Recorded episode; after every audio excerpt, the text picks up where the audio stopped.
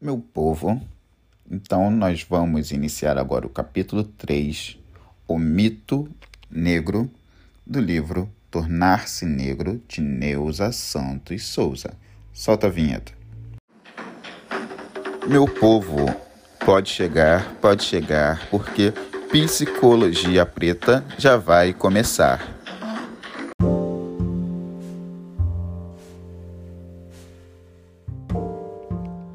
Mito negro. Quando a natureza toma o lugar da história, quando a contingência se transforma em eternidade e, por um milagre econômico, entre aspas, a simplicidade das essências, entre aspas, suprime a incômoda e necessária compreensão das relações sociais. O mito se instaura inaugurando um tempo e um espaço feitos de tanta clareza quanto ilusão. Clareza, ilusão e verossimilhança que são frutos de um poder constitu constitutivo do próprio mito. Dois pontos.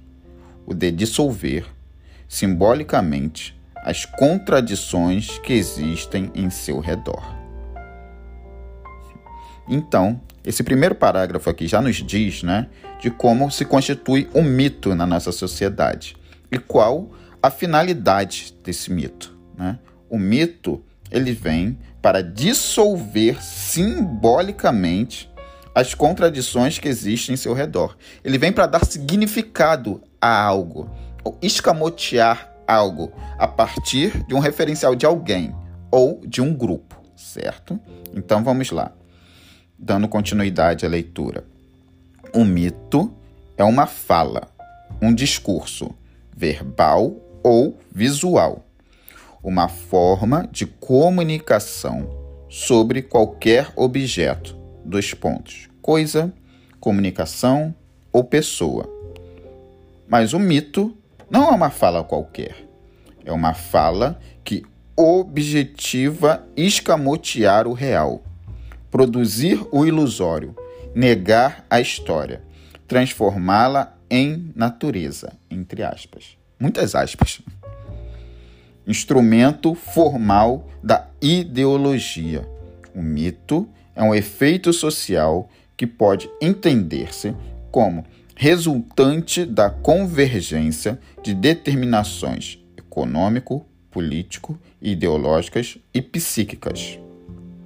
Enquanto produto econômico, político e ideológico, o mito é um conjunto de representações que expressa e oculta uma ordem de produção de bens de dominação e doutrinação. Enquanto produto psíquico, o mito resulta de um certo modo de funcionamento do psiquismo em que predomina o processo primário, o princípio do prazer e a ordem do imaginário. É, embora né, esse livro aqui esteja falando de uma questão específica, racismo, é, é bem atual, né? A gente falar da produção do mito, como ele atua no nosso psiquismo, como né, essas bases ideológicas elas escamoteiam o real, certo? E, e serve para dominação e doutrinação. O mito ele, né, ele trabalha com discurso, ele pode ser tanto no verbal ou no visual, com imagens. Né? Eu falo muito imagem é poder, então a gente, né, o mito ele trabalha muito com imagem e não é uma imagem, não é, uma, não é um discurso qualquer, né? é um discurso objetivo, ou seja, é construído, tem passo a passo por que nós vamos fazer tal coisa e onde a gente quer chegar. Isso é bem bélico, né? Isso é muito bem construído, isso é muito atual, né? Eu acho que está vindo, a gente está poucos dias aí das nossas eleições. Eu acho que isso explica muito bem, né? O que, como nós chegamos nesse Brasil, que foi construído e como isso atua na nossa psique e com o que está acontecendo hoje, né? Com os, a pessoa aí que está do seu lado, seu familiar, aquele amigo ali que é bolsomínio, então, é sobre isso que estamos falando também aqui. Então, vou dar continuidade. O mito negro configura-se numa das variáveis que produz a singularidade do problema negro. Esta singularidade é tridimensionalmente organizada. Então, vamos falar aqui as três partes desse como esse mito é organizado. O primeiro, pelos elementos que entram em jogo na composição desse mito. O segundo, pelo poder que tem esse mito de estruturar um espaço, feito de expectativas e exigências, ocupado e vivido pelo negro enquanto objeto da história. E o terceiro, por um certo desafio colocado a esse contingente específico de sujeitos, os negros. Incrustado em nossa formação social, matriz constitutiva do superego de pais e filhos, o mito negro, na plenitude de sua contingência, se impõe como desafio a todo negro que recusa o destino da submissão. Interpelado num tom e numa linguagem que o dilacera inteiro, o negro se vê diante do desafio múltiplo de conhecê-lo e eliminá-lo como Édipo, se encontra frente a frente à esfinge seu enigma. É vital apoderar-se do conhecimento, desvendar a resposta e assim destruir o inimigo para seguir livre. Obviamente, cabe a negros e não negros a consecução desse intento, mesmo porque o mito negro é feito de ímagos fantasmáticas compartilhadas por ambos, brancos e pretos. Razão maior para que tal empenho seja comum é o nosso anseio de construir um mundo onde não mais seja preciso dividi-lo entre negros e branco. Entretanto, enquanto objeto da opressão, cabe ao negro a vanguarda desta luta assumindo o lugar de sujeito ativo, lugar de onde se conquista uma real libertação. O mito negro se constitui rompendo uma das figuras características do mito, a identificação, impondo a marca do insólito, do diferente. Minha mãe dizia: você é um negro. Dizia isto me sacudindo para mostrar que eu não era da mesma origem dela, dizia Pedro.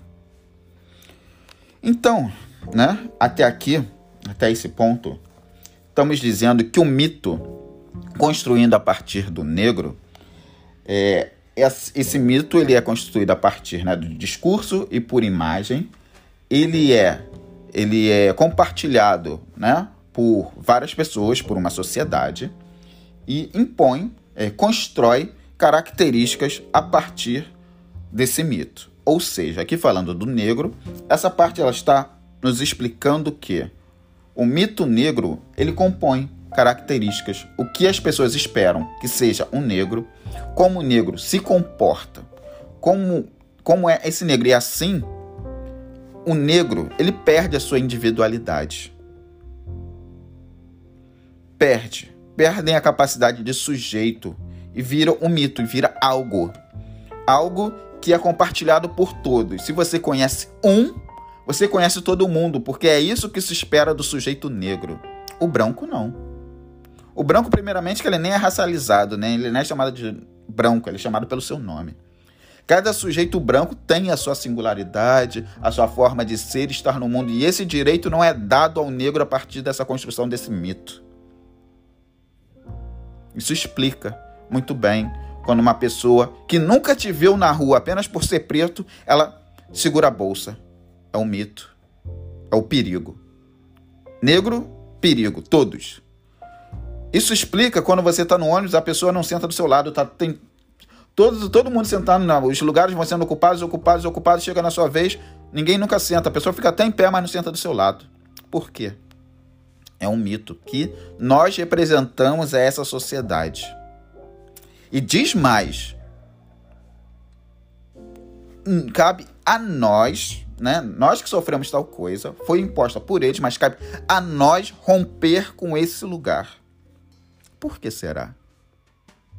Será que quem construiu está disposto a mudar? Será que quem construiu, que é o opressor, está disposto a abrir mão dos privilégios que conquistou a partir dessa construção? Hum. E aqui, né, no final dessa primeira parte que eu estou lendo, é, tem um marco, né, onde a mãe branca tem o filho negro e essa mãe ela faz a marcação, né? Vou ler novamente. Minha mãe dizia: Você é um negro. O que, que significa isso? Dizia isto me sacudindo para mostrar que não era da mesma origem dela. O que, que significa ser um negro? Então eu vou continuar na leitura. A marca da diferença começava em casa. O garoto filho de homem negro e mulher branca, vivia cedo a experiência que fixava. O negro é diferente. Diferente, inferior, subalterno ao branco. Porque aqui a diferença não abriga qualquer vestígio de neutralidade e se, de, e se define em relação a um outro, o branco, proprietário exclusivo do lugar de referência a partir do qual o negro será definido e se autodefinirá. Ponto. Então aqui está dizendo que nós nos constituímos a partir do outro, do referencial do branco. Nós não nos constituímos a partir das nossas vivências, de nossas experiências, não. Nos constituímos a partir do referencial, que é o corpo branco. E como nós vamos nos referenciar a um lugar que nunca vamos chegar, que nunca será possível ser alcançado, porque nós somos pretos. Isso não vai mudar. E aí? Que várias mutilações que nós fazemos a nós mesmos pra, por causa desse mito, por causa dessa construção social, que nos impõe que devemos, para sermos bom, capazes, inteligentes, estar nesse lugar branco. Isso, né, como foi dito anteriormente, o mito ele tem um lugar na psique. Isso entra na sua psique, na forma de como você se põe no mundo, certo?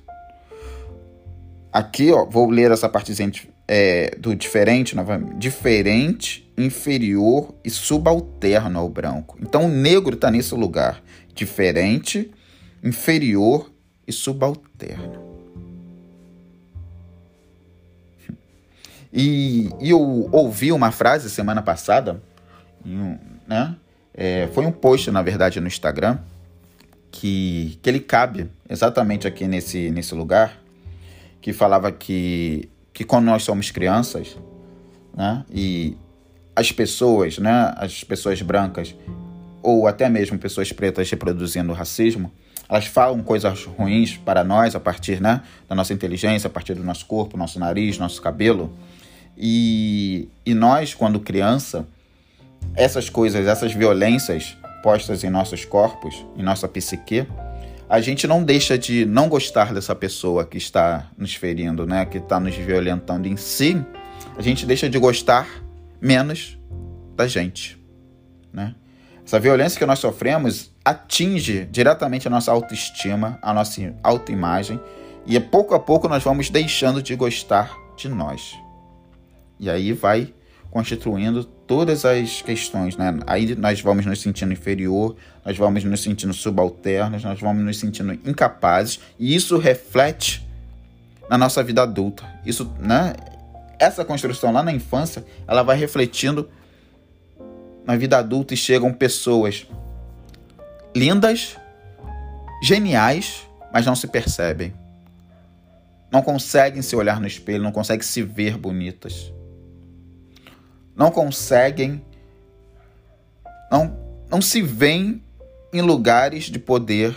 Quando chega alguma, alguns, né, algumas possibilidades, tem um auto-boicote, porque estamos tão acostumados a, a serem, sermos postos a lugares subalternizados que chega um momento que não nos precisam nos colocar. Nós buscamos esse lugar. porque é o nosso lugar com muitas, muitas aspas de conforto. Eu digo conforto, que é o lugar que já estamos acostumados, que já conhecemos, pois não é confortável. Pelo contrário. Mas o novo, esse lugar que a gente não consegue visualizar estando, é tão utópico a nós inicialmente, é tão longe de nós que a gente teme a voltar para esse outro lugar subalterno que já estamos acostumados, que nos disseram que merecemos. Mas você não merece esse lugar. Com certeza não. Mas vou dar continuidade à leitura. Assim é que, para afirmar-se ou para negar-se, o negro toma o branco como marco referencial. A espontaneidade lhe é um direito negado. Não lhe cabe simplesmente ser. Há que estar alerta. Não tanto para agir, mas, sobretudo, para evitar situações em que não seja obrigado a fazê-lo abertamente. Sônia diz: Estou cansada de me impor. O negro não pode entrar num restaurante, por exemplo, naturalmente. Tem que entrar sempre se impondo. Há que estar sempre em guarda, defendido. Se impor é colocar-se de modo a evitar ser atacado, violentado, discriminado. É fazer-se perceber como detentor dos valores de pessoa, digno de respeito. Portanto, vivendo no mundo dos brancos, nos diz Fanon, o negro há de comportar-se como indivíduo capaz de ação. A finalidade de sua ação é estar diante do outro porque só o outro pode valorizá-lo.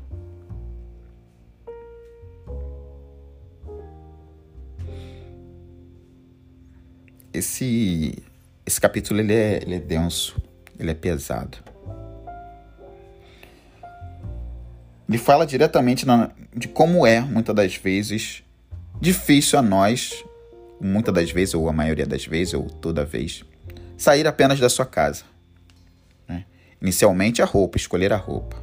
Segundo é estar diante de corpos brancos. É esse lugar de estar sempre se impondo, esse lugar de estar sempre alerta. Nossos, os nossos corpos estão sempre tensos, pronto a ser atingido e pronto a se defender. Não sei vocês, mas é muito comum muitas das vezes a gente chegar no nosso lar, na nossa casa, e vem, né? e ali a gente relaxar, vir toda essa carga pesada. Muitas das vezes não é nem pelo trabalho que executa, muitas das vezes também pelo trabalho, pelo trabalho também. Mas estar na nossa sociedade, eu sou carioca, sou do Rio de Janeiro, estar na zona sul do Rio de Janeiro, nossa, requer muita energia, requer muita atenção.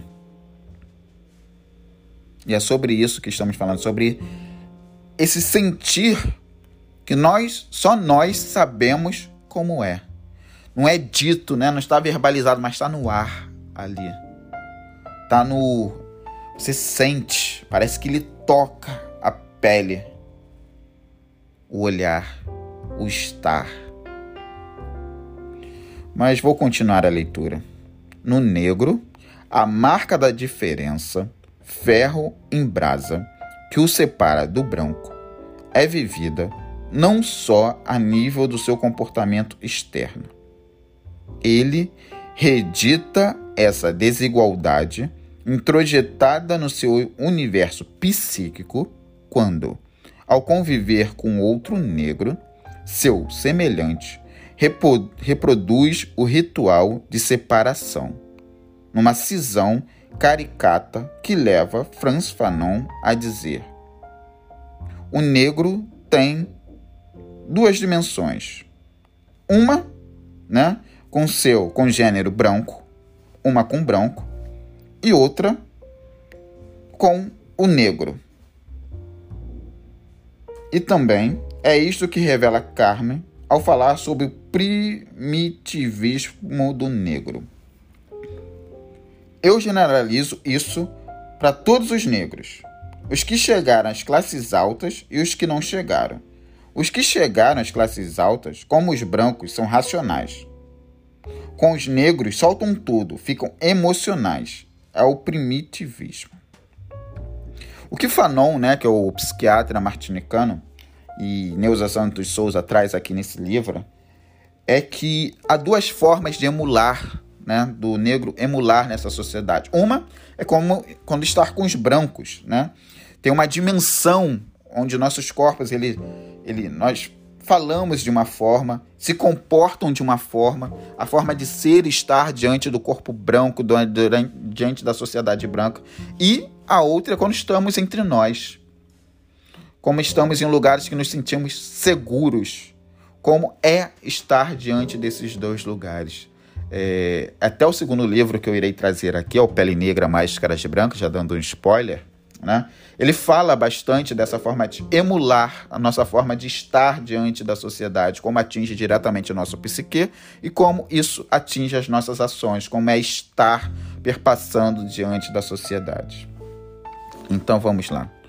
O irracional, o feio, o ruim, o sujo, o sensitivo, o superpotente e o exótico são as principais figuras representativas do mito negro. Então vou repetir: o irracional, o feio, o ruim, o sujo, o sensitivo, o superpotente e o exótico são as principais figuras representativas do mito negro.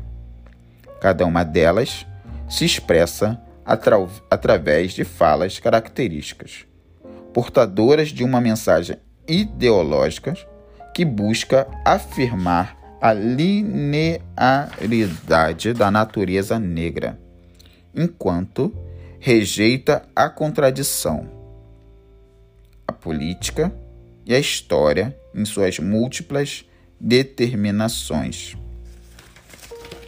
Então eu pergunto a vocês, né? O mito, ele ele expressa né, características, como eu disse lá anteriormente, né? O mito ele generaliza para todos os negros. E quando você vê um negro, você tem a ideia que aquele negro tem tais características e que representa todo o grupo. E aqui, né, Neuza Santos Souza, ela traz é, essas representações, que é o irracional, ou seja, nós não somos dotados da razão. Né? Razão é de branco. A razão vem da natureza branca.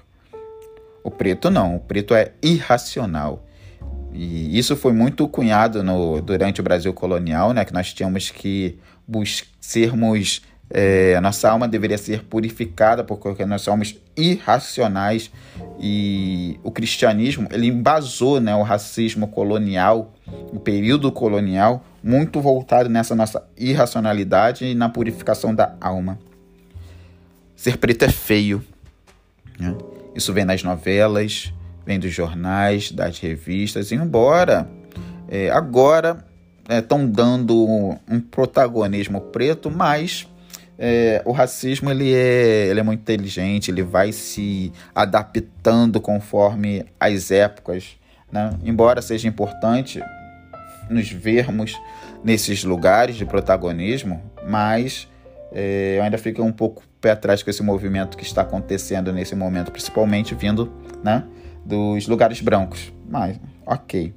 É, o feio, o ruim, o sujo, o sensitivo, né? O sensitivo aqui muito ligado às religiões de matriz africana, né? Onde as religiões de matriz africana elas não estão é, no mesmo lugar do que o, o cristianismo, certo? Dentro da nossa sociedade. É muito ligado para esse lugar do do sensitivo, da menos-valia religiosidade, do misticismo, é muito jogado por, por esse lugar. O superpotente. O superpotente aqui, voltado para a hipersexualização, o negão, né? O homem que tem aí os 60 centímetros de pênis e consegue dar 10 em uma noite só, naturalmente. É esse lugar onde é objetificado esse homem.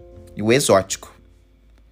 É, o exótico, eu trago um exemplo muito atual, podemos dizer assim, é muito comum na clínica, hoje, pessoas que eu atendo, é, terem pessoas onde tem empregos, onde são as únicas pessoas pretas. nas suas empresas. São os consultores, né? Aí as pessoas o veem, ele fica nesse lugar de exótico, sozinho.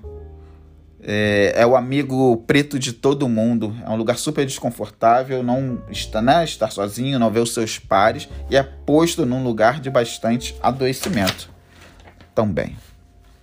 Então vamos lá. Vou continuar a leitura.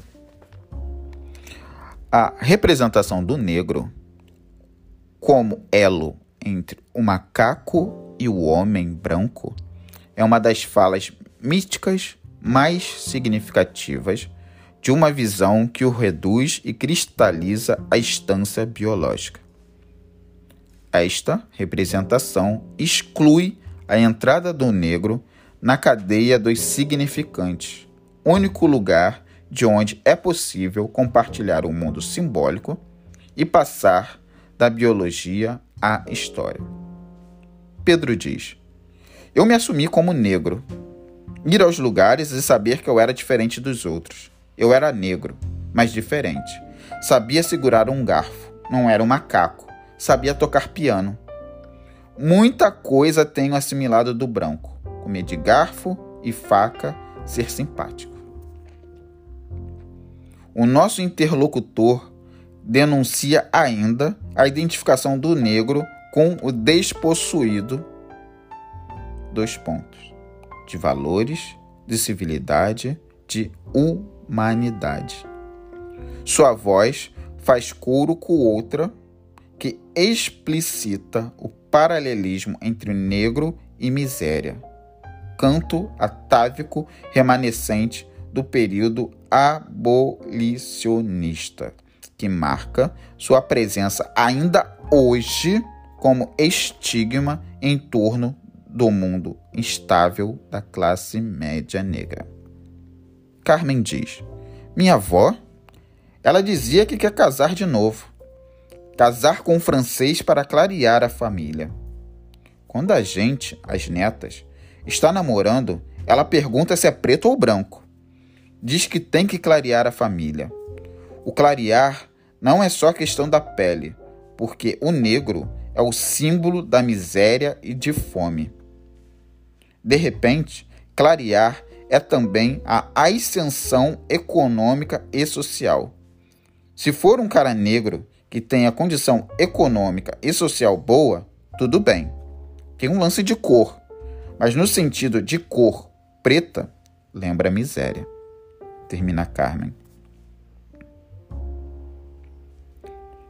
comecei a transar um movimento negro, tipo Black is Beautiful, mas pelo lado da beleza, do sexo. Aí tinha uns lances de cantar em festival. Eu queria ser uma crioula grande.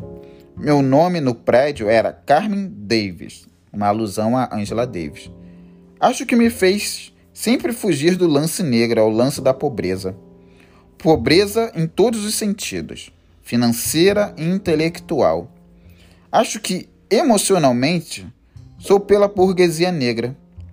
Depois que descobrir que podia ser negro e intelectual, ser negro e não ter que ser pobre, ser negro sem ter que voltar às origens, viver na favela, diz Carmen. É a autoridade da estética branca que define o belo e sua contraparte, o feio. Nesta nossa sociedade classista, onde os lugares de poder é tomado de decisões são ocupados hegemonicamente por brancos. É ela quem afirma: o negro é o outro do belo. É esta mesma autoridade quem conquista, de negros e brancos, o consenso legitimador dos padrões ideológicos que discrimina uns em detrimento de outros. Luísa diz: Meu pai é um mulato muito bonito, nariz afilado, não tem beiço, pode passar por branco. Como é careca, não dá muito para ver o cabelo ruim do crioulo. O D Eu aceitei o jogo dele de me minimizar. Namoramos dois anos e pouco. Ele não me assumia para fora, mas eu ficava contente, porque no fundo ele me curtia. Eu nunca achei que fosse nada racial. Achava que porque eu era muito feia. Nunca achei que deve, deveria discutir isso. Ele já era uma grande aquisição. Era bonito, cobiçado e estava comigo. Continua Luísa. Eu me achava muito feia. Quando eu tinha 6, 7 anos, eu queria ser freira. Eu pensava assim: gente feia casa com gente feia. Eu sou feia, não quero casar com gente feia. Vou ser freira. Ou era muito invejosa, invejava do físico das pessoas, achava que as pessoas eram muito mais bonitas que eu. É. Aqui é a Luísa, mas pode ser muitos de nós, podem ser nós, pode ser você nesse momento. Onde o que é belo está posto na nossa sociedade, né? O negro é o outro do belo. Como diz muito ali, diz um pouquinho mais atrás né, no texto, o negro é o elo entre o macaco e o branco. Gostaria já de dizer né, que isso é uma mentira. Talvez, né, de algumas pessoas que aqui nos ouvem. É, não sei de que ponto isso aí cada um, é, porém, afirmo que isso é uma inverdade. Já partindo daí, né, é, brancos e pretos, é, biologicamente, a gente só se difere, né, porque o preto tem uma melanina mais concentrada e, fora isso, nós temos a mesma origem, né, é, o mesmo ancestral, podemos dizer assim, na cadeia biológica, né? E, e isso, em algum momento né, da, da história da humanidade, a melanina se concentrou porque tivemos que, né, o, o, o preto, na verdade, ele veio, né, já tem dados científicos que os pretos eles foram os primeiros na nossa sociedade, certo? Aí por causa de tivemos que migrar para lugares mais gelados. A melanina ela foi podendo se desconcentrar, né? Foi tornando branco, foi nascendo branco, porque a melanina concentrada, preto, ela não, ela ela absorve pouco a vitamina D. Então, lugares que tinham pouco sol, o sol batia menos, né, morríamos diretamente por causa que o corpo precisa dessa vitamina D. Então, né, com, com, a, com a melanina ela ficando mais desconcentrada, assim tornando branco, capta melhor a vitamina D e ficou melhor para adaptação nesses lugares onde não batiam sol. Então, vamos lá. É, e voltando, né? Voltando, voltando aqui ao texto. Então, na nossa construção da nossa sociedade, o branco ele não é só o belo, né? Ele traz consigo a a ascensão social, a ascensão econômica. Estar com uma pessoa branca é ter conquistado um lugar dentro da nossa sociedade. Isso na construção da nossa psique e nesse mito que é construído racial aqui neste Brasil. Ok? Onde pessoas pretas lindas se acham feias. Porque o referencial é o branco referencial é esse outro. É o cabelo liso, é os olhos azuis, o nariz afilado, sem boca. Esse é o referencial. E você lá com seu cabelo crespo, com seu black, com seu nariz um pouco mais largo, com seu cabelo castanho, com seu bocão lindo, enorme, você acha feio. É. Quem foi que disse isso para você que é feio? Mas vamos continuar a leitura. O sujo está associado ao negro, à cor, ao homem e à mulher, negros. A linguagem gestual, oral, a escrita institucionaliza o sentido depreciativo do significante negro. O Aurélio, por exemplo, que é o dicionário, para citar apenas dos nossos mais conceituados dicionários, vincula o verbete, verbete negro aos atributos sujo, sujeira, entre dez outros de caráter pejorativo. Se eu não me engano, acho que talvez tenha já mudaram isso em alguns aspectos. Mas se você tiver aí no Google jogar a palavra negro, né, e ver o que, que significa no dicionário, vão ver que vem atribuído apenas a significativos pejorativos. Mas vamos lá, continuando. O negro acreditou no conto, no mito, e passou a ver-se com os olhos e falar a linguagem do dominador, do opressor, do branco. E existe o racismo do negro contra o negro. Eu fui barrado na porta do Conservatório Nacional de Teatro e depois soube que o porteiro, que era negro, teve vergonha de eu ser negro e fazer sujeira por lá. Castrado em sua iniciativa, tolhido em sua espontaneidade, o negro passou a reagir, ao invés de agir, e até mesmo evitar a ação. Salles diz: Eu nunca dormi com uma mulher branca. Com a mulher negra, posso expor, discutir qualquer problema sem medo, falar, fazer. A mulher branca, posso fazer qualquer coisa em termos sexuais, o que é normal fazer, e ser mal interpretado, coisa de negro, coisa suja. Houve quem acreditasse que a sujeita vinha das entranhas do útero, órgão matriz. Luísa diz: Minha avó não gostava de negro. Dizia que crioulo, sobretudo o negro, não prestava. Se você vir confusão, saiba que o negro que está fazendo. Se vir um negro correr, é ladrão. Você tem que casar com um branco para limpar o útero. Pesado, não é mesmo? Bem pesado. Alguns estereótipos que constituem a mitologia negra adquirem, a nível do discurso, uma significação aparentemente positiva. O privilégio da sensibilidade que se materializa na musicalidade e ritmicidade do negro, a singular resistência física e extraordinária potência e desempenho sexuais são atributos que revelam um falso reconhecimento de uma suposta superioridade negra. Todos esses dons, com muitas aspas, estão associados à irracionalidade e primitivismo do negro, em oposição à racionalidade e finamento do branco. Quando se fala na emocionalidade no negro, é quase sempre para lhe contrapor a capacidade de raciocínio do branco. É. Esse finalzinho aqui está falando da hipersexualização, mais especificamente, né? Que é posto, é posto para nós como uma coisa boa, né? É, tem muitos homens, geralmente homens héteros, pretos que ou preto homens, né? Que geralmente a nossa pele sempre vem primeiro.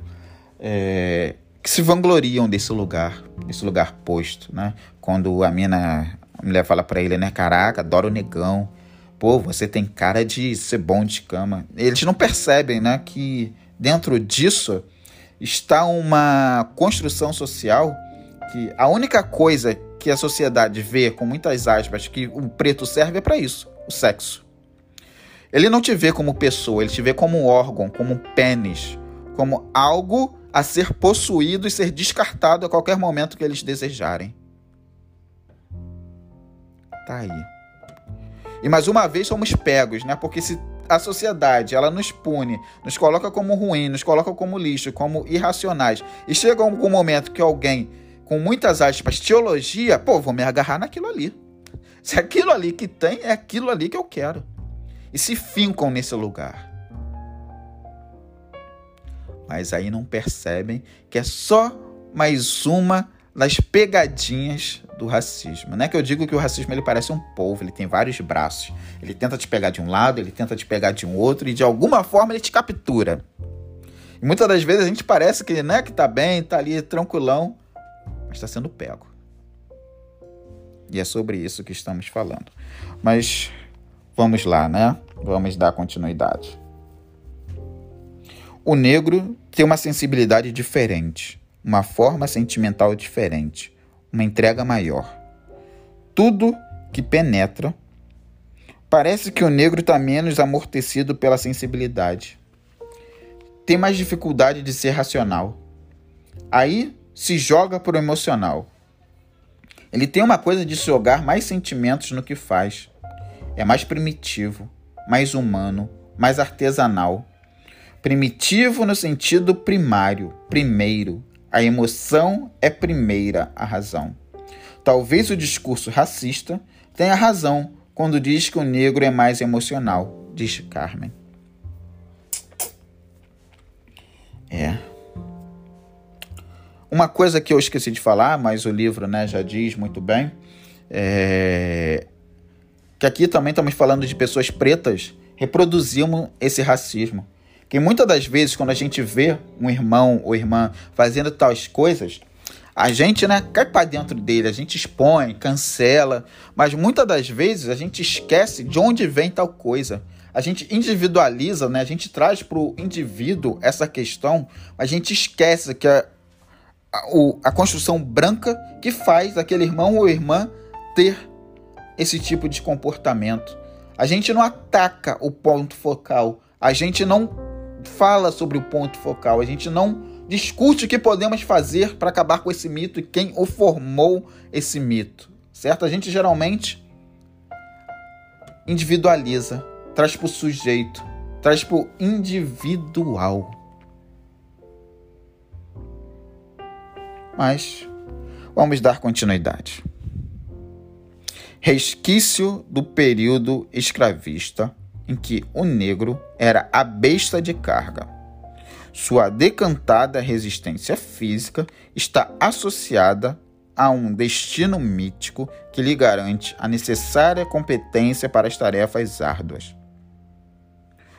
Florestan Fernandes nos mostra como o folclore brasileiro registra e testemunha em sua tradição oral a existência dessa associação. O negro é burro de carga, o branco é inteligente. O branco só não trabalha porque o preto não é gente. Quem diz que preto se cansa não tem boa opinião. Se trabalha o dia inteiro, de noite ainda faz serão. Negro é bicho safado, tem fôlego de sete gatos, não fica doente nunca, este pé de carrapato.